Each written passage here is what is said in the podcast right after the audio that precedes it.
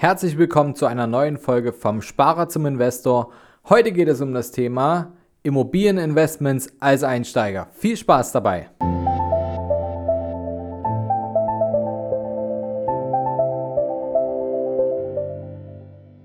Vom Sparer zum Investor. Dein Podcast rund um die Themen wissenschaftliches Investieren und Vermögensaufbau mit Immobilien. Neue Wege zur Rendite, ohne dabei zu spekulieren. Viel Spaß dabei!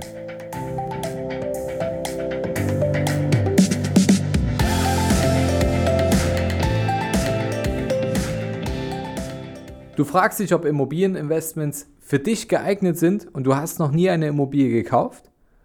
Vor allem für Investoren, die zu Beginn wenig Eigenkapital haben, das heißt wenig Geld zur Verfügung, kann die Immobilie tatsächlich auch ein sehr, sehr wirksames Tool sein. Du fragst dich, wie das Ganze geht? Ganz einfach. Zum einen solltest du natürlich überlegen, passt die Immobilie mit ihren Möglichkeiten und ihren Hebel, den du auch dadurch erzeugst, überhaupt in dein Konzept und in dein Ziel, was du damit erreichen möchtest. Wie du dein Ziel herausfindest, darüber haben wir schon einige Podcast-Folgen aufgenommen und du kannst natürlich dir auch einen Berater von Capri buchen, um darüber zu sprechen, wie finde ich überhaupt mein persönliches finanzielles Ziel und was triggert mich dabei, damit ich auch wirklich dranbleibe. Welche Regeln muss ich dafür auch aufstellen? Also kannst du mit der Immobilie dein persönliches finanzielles Ziel erreichen. Ideal dafür ist natürlich auch immer, wenn du dir zum Beispiel Zeit nimmst und zu einem unserer Immobilien-Einsteigerseminare gehst, denn da weißt du auch, mit wie wenig Aufwand du bereits eine Immobilie kaufen kannst und finanzieren kannst, um zu schauen, ob es überhaupt in deine finanziellen Mittel passt. Denn oft sind viele darüber überrascht, wie wenig man doch aufwenden muss, um eine eigene Immobilie zu finanzieren. Denn Banken finanzieren Immobilien in der Regel sehr, sehr gern. Vorausgesetzt, du hast ein gutes Objekt, was sich vernünftig rechnet. Was bedeutet das Ganze? Durch eine Kaufpreisfinanzierung ist es in der Regel möglich, auch mit nur ganz wenig Eigenkapital an die Sache ranzugehen. Wir sprechen immer in der Regel darüber, dass man so ungefähr 10.000 Euro zur Verfügung haben sollte, um in Immobilien zu investieren, das erste Mal. Du kannst mit recht wenig Kapital schon damit ganz, ganz große Vermögenswerte erschaffen. Und gepaart mit den monatlichen Mieteinnahmen, denn wenn du die Immobilie dann noch vermietest, ist die Immobilie fast alternativlos. Wie funktioniert das Ganze? Wenn du jetzt sagst, ja Mensch Fabian, oh, ich habe mich bisher immer nicht so getraut, einen, einen Kredit aufzunehmen oder mit der Bank zu sprechen, du vollkommen okay. Vor allem, wenn du, sag ich mal, aus der alten Schule kommst und sagst, bloß keine Schulden machen und schnell loswerden. Hey super, behalte das bei. Aber differenziere bitte immer es gibt gute Schulden und es gibt schlechte Schulden. Kennst du den Unterschied? Schlechte Schulden sind ganz einfach zu identifizieren, denn schlechte Schulden, die ziehen dir immer Geld aus der Tasche und du musst sie selber bezahlen. Beispielsweise, ja, der neue Mercedes, den du dir gerade liest, oder äh, ein anderes Auto, ist ja egal was, also irgendwas, was du gerade auf Pump kaufst, die Küche auf Pump kaufst oder das Sofa, Fernseher und so weiter und das abfinanzierst und es bringt dir ja kein Geld in die Tasche. Es sei denn, du nutzt dein Auto zum Beispiel für Kurierfahrten und verdienst damit dein Geld. Dann mag das was anderes sein und zu deinem Business gehören. Was sind gute Schulden im Gegensatz? Gute Schulden bringen dir Geld in die Tasche und du musst sie in der Regel nicht selbst bezahlen. Wie funktioniert das Ganze? Wenn du zum Beispiel eine Immobilie, also eine Eigentumswohnung, dir kaufst und von der Bank dir diesen Kaufpreis leist und mit ihr vereinbarst, dass du den über eine bestimmte Zeit zurückführst, also abbezahlst, und dann vermietest du dieses Objekt und durch die Mieteinnahmen bist du in der Lage, die Ausgaben für den Kredit zu tilgen. Dann betreibt ja jemand anderes für dich Vermögensaufbau. Weil, wenn du schon mal bei mir im Seminar warst, dann wirst du wissen, was Tilgung denn wirklich bedeutet. Ja, die meisten, für die ist es wirklich eingebrannt, weil ich es immer wieder frage. Tilgung ist gleich Sparen. Tilgung ist gleich Vermögensaufbau. Das musst du dir ganz, ganz groß hinter die Ohren schreiben. Warum? Denn sobald du wieder einen Euro mehr von der Immobilie abbezahlt hast, gehört dir ja wieder ein Euro mehr. Und du hast natürlich auch eine gewisse Vermögensbilanz, die du damit bildest. Und je, je weniger Restschuld du hast, um, umso mehr die Immobilie wert ist, umso mehr steigt quasi die Differenz zwischen Immobilienwert und dem, was du im Fall eines Verkaufes an die Bank zurückzahlen musst. Damit baust du effektiv Vermögen auf. Du sparst das Ganze ab. Es ist nicht ansparen, es ist absparen. Und die Inflation, die tut ihr Übriges dazu, denn Sachwerte gewinnen ja durch die Inflation auch immer wieder an Kraft und an Wert. Und immer mehr Menschen finden es auch attraktiv, in Immobilien zu investieren, gerade weil die Zinsen, um sich Geld zu leihen, gerade so niedrig sind und auch ähm, auf kurz oder lang so bleiben werden. Und die Alternativen recht gering sind, ohne dabei große Risiken eingehen zu können oder zu müssen. Also, du kaufst dir die Immobilie, kannst den Kaufpreis finanzieren und was fallen dann eigentlich für Kosten an? Es sind die Kaufnebenkosten, die du selbst tragen musst. Dabei sprechen wir in der Regel über ja, circa 10% des Immobilienwerts. Mal kann es ein bisschen weniger sein, mal kann es ein bisschen mehr sein. Das liegt an der Konstellation der Grunderwerbsteuer der unterschiedlichen Bundesländer.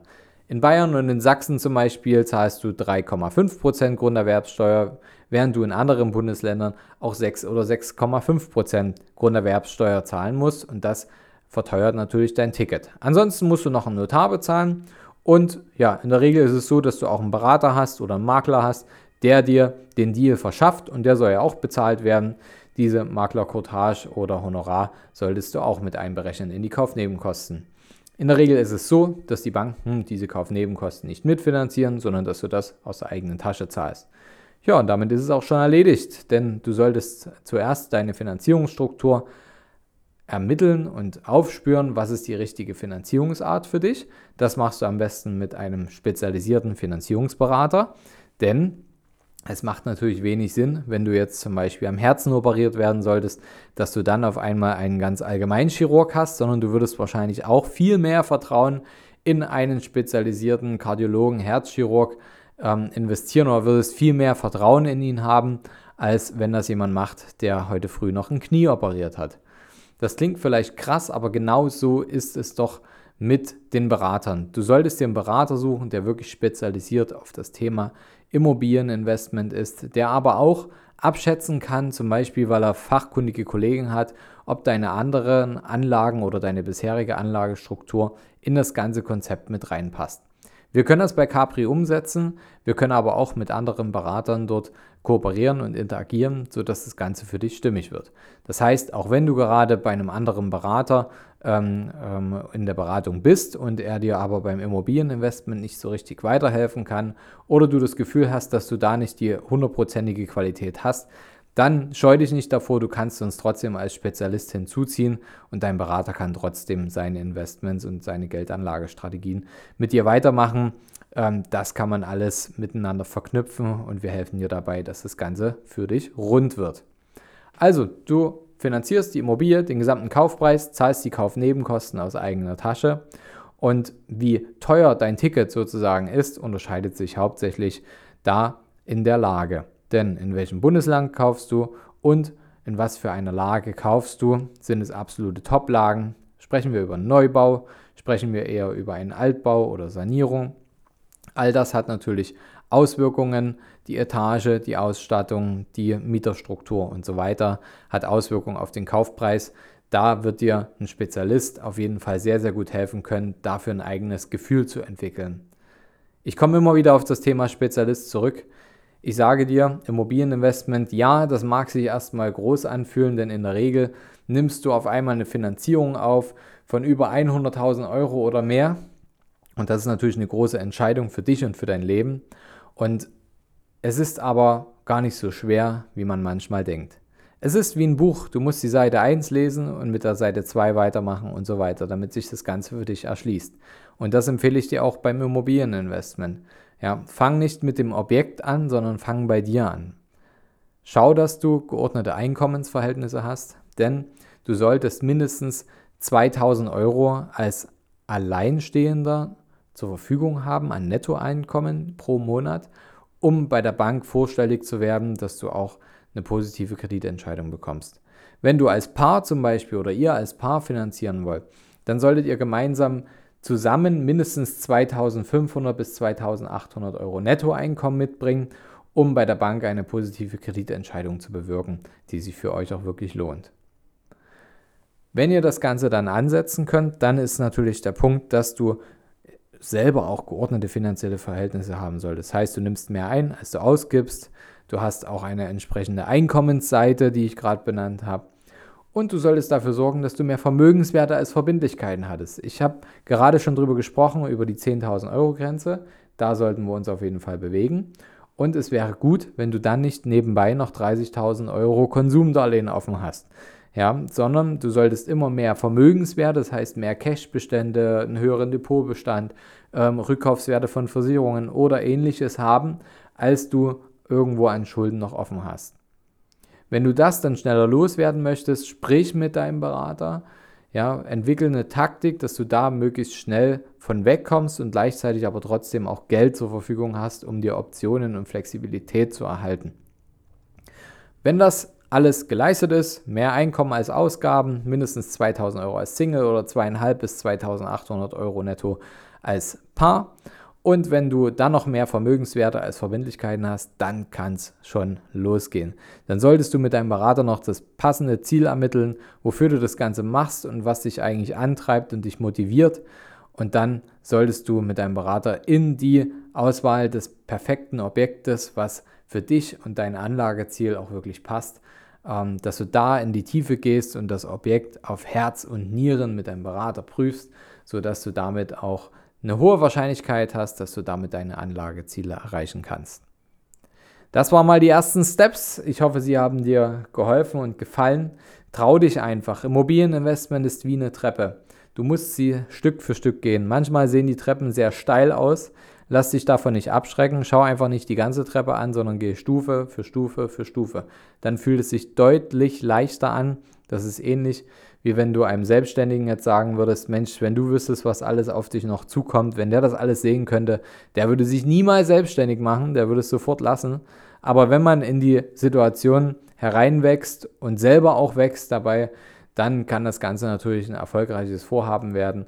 Denn mit jeder kleinen Hürde, die so im Leben kommt und jeden kleinen Step, den du lernen musst, um weiterzukommen, erweiterst du deine Grenzen, erweiterst du deine Stärke und deine Kapazität, auch Dinge abzufedern und mit Risiken umzugehen und Chancen zu sehen und zu ergreifen und damit auch natürlich die Ertragsfähigkeit deiner eigenen Person, sodass du mit Investments wirklich erfolgreich wirst. Wenn dir die Folge gefallen hat, dann hinterlass mir gerne eine 4- oder 5-Sterne-Bewertung bei iTunes. Da würde ich mich sehr freuen, denn dadurch kann unser Podcast immer weiter wachsen. Wir wollen finanzielle Bildung in Deutschland auf ein höheres Level bringen und Menschen ermöglichen, bessere finanzielle Entscheidungen zu treffen. Hilf uns gerne dabei, indem du uns eine gute Bewertung hinterlässt. Da wäre ich dir sehr, sehr dankbar darüber.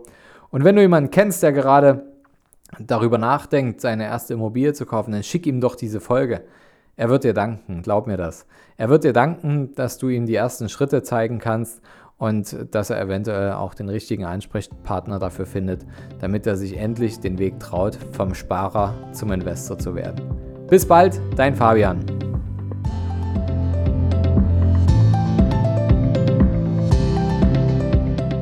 Hast du Fragen zur heutigen Podcast-Folge oder brauchst du Unterstützung, deine Investments erfolgreich umzusetzen, Steuern zu sparen oder deinem Depot mal so richtig Aufwind zu geben? Dann schreib mir gerne eine Mail an schuster at capitalreinvest.de. Die Mail findest du auch nochmal in den Show Notes. Ich freue mich von dir zu lesen.